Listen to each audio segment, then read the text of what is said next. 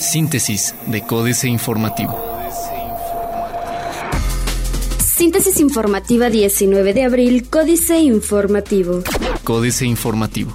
40 recolectores de basura renuncian en el municipio de Querétaro. Un total de 40 trabajadores del servicio de recolección de basura han dado por terminada la relación laboral con el municipio de Querétaro de manera voluntaria, informó Manuel Velázquez Pegueros, titular de la Secretaría de Administración, quien reiteró que todos serán liquidados en un 100%. Velázquez Pegueros recordó que el municipio le entregará 28.5 millones de pesos a la empresa Red Recolector SADCB para que se haga cargo del pago de liquidación de los empleados y en este sentido precisó que por estos 40 trabajadores se pague un estimado de 680 mil pesos.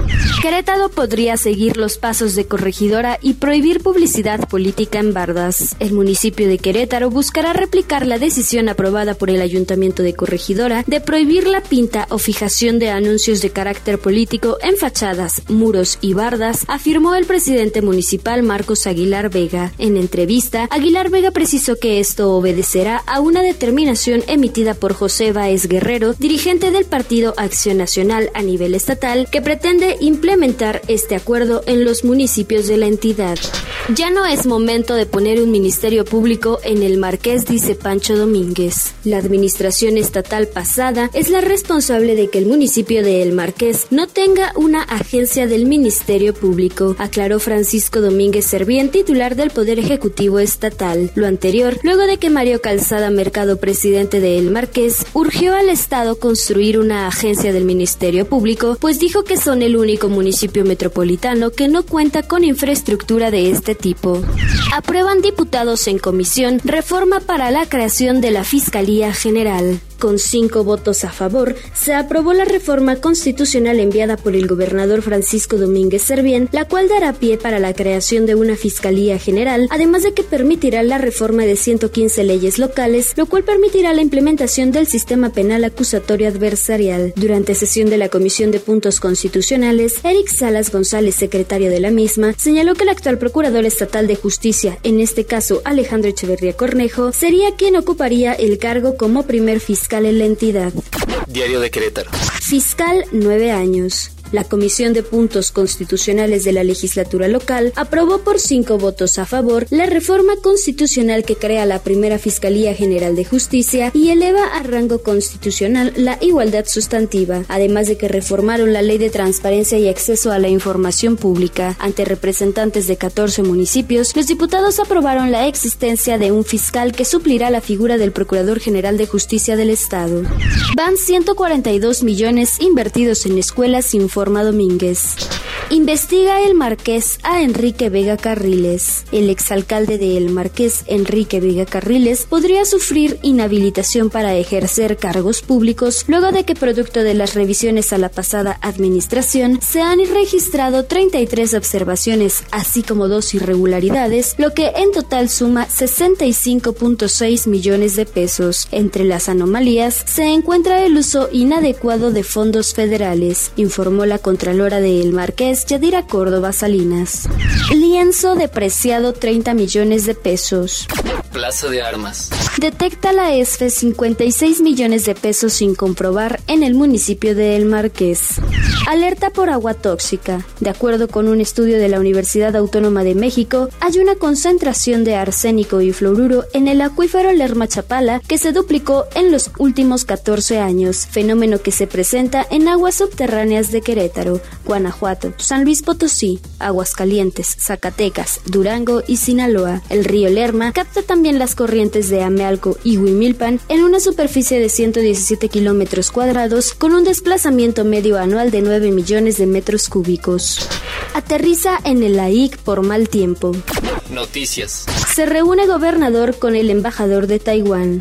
Emplazarán a huelga los recolectores de basura. Los 1.850 trabajadores sindicalizados del municipio acordaron ayer por unanimidad emplazar a huelga derivado del rechazo a la concesión del servicio de limpia y otros. Noticias dio con una asamblea de un centenar de inconformes en el Andador Progreso, donde manifestaron su desconfianza al líder Celestino Bermúdez.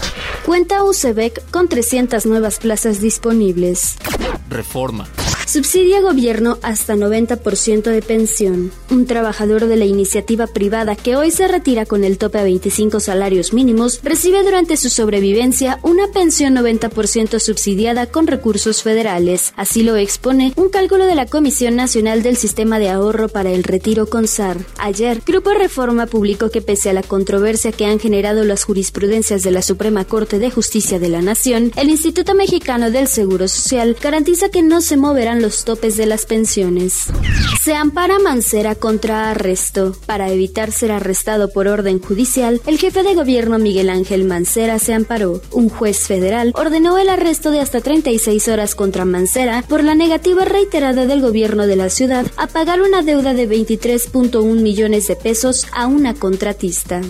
Truenan proyectos de CFE con privados. Aunque las asociaciones público-privadas se han convertido en un vehículo de las paraestatales para concretar proyectos de infraestructura, existen casos donde las diferencias entre las partes han llegado hasta los tribunales. En este momento, la Comisión Federal de Electricidad tiene una controversia con el consorcio estadounidense AES, operador de la central eléctrica AES Mérida 3, en Yucatán, por una menor cantidad de megawatts entregados en esta planta. Sin embargo, la empresa alegó una baja a la magra calidad del gas natural suministrado por la CFE.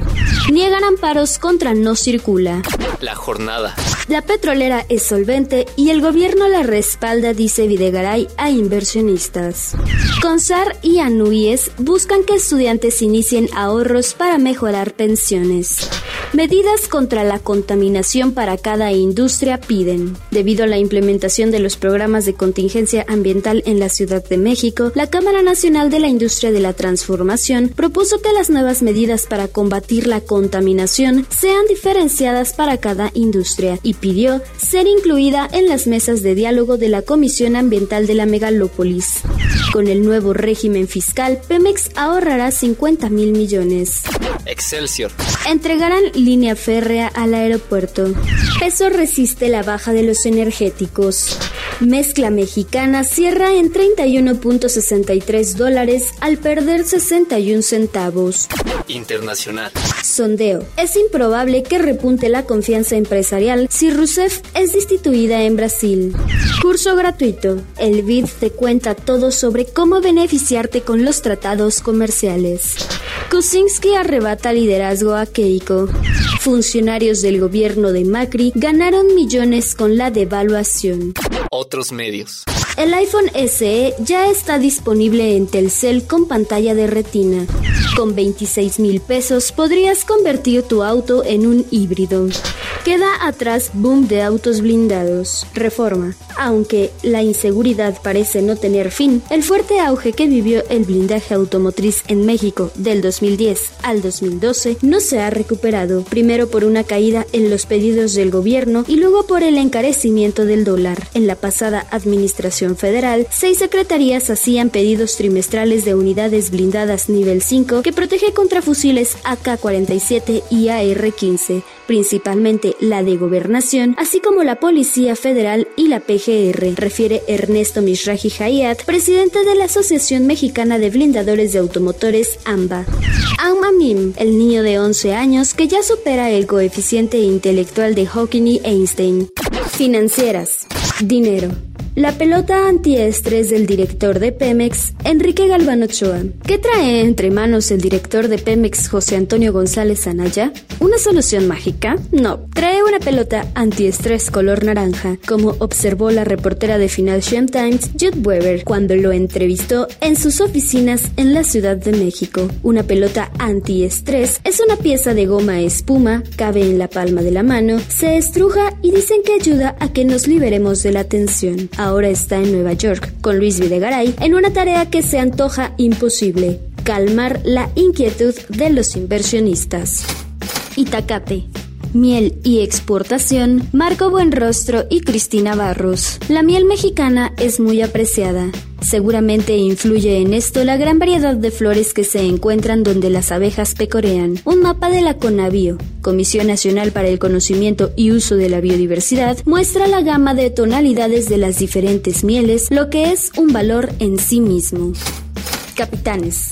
Salvador Daniel Cabas, el capitán de Fibra Danos, toma la batuta de la Asociación de Desarrolladores Inmobiliarios ADI, que hoy se reúnen en su foro anual de Real Estate Show. Al frente de 66 socios, este gremio buscará mantener el ritmo de inversiones previstas en 2012-2018 por 18 mil millones de dólares. Políticas. Juicio a Dilma. Jaque mate, Sergio Sarmiento. Los juicios políticos son más políticos que juicios. Los legisladores no son jueces y no se interesan por determinar la culpabilidad o inocencia de los acusados. Votan por los intereses de sus partidos. Esto lo vimos el domingo 17 de abril en la Cámara de Diputados de Brasil. Los diputados ni siquiera se preocuparon por las acusaciones contra la presidenta Dilma Rousseff. Los pulmones de Sofía, Guadalupe Loaesa. Ayer por la tarde me llamó Sofía. Se escuchaba particularmente sofocada, como si le faltara el aire. De hecho, tardó unos segundos antes de empezar su habitual monólogo. Se hubiera dicho que tenía muchas dificultades para hablar. Su respiración se percibía entrecortada. Por añadidura, el timbre de su voz se oía casi imperceptible. Incluso me costó trabajo reconocerla. Sin embargo, su intensidad era inconfundible. Era Sofía. Un presidente audaz, Genaro Lozano. Se vale recular, se vale recapacitar, escuchar a los subordinados, leer las críticas en las redes sociales, recibir los reclamos de cuatro senadores, sopesar las advertencias de nuestros diplomáticos y evitar un ridículo internacional, porque al final somos la treceava economía del mundo, porque al final somos uno de los principales contribuyentes de la ONU, porque al final México es uno de los países que más ha sufrido el fracaso de la guerra contra las drogas.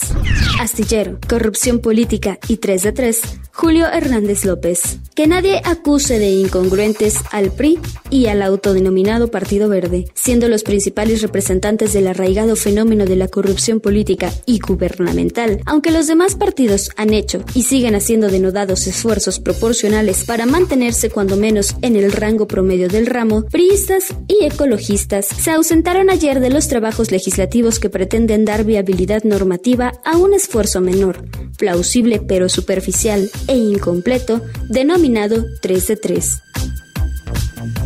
Síntesis de Códice Informativo.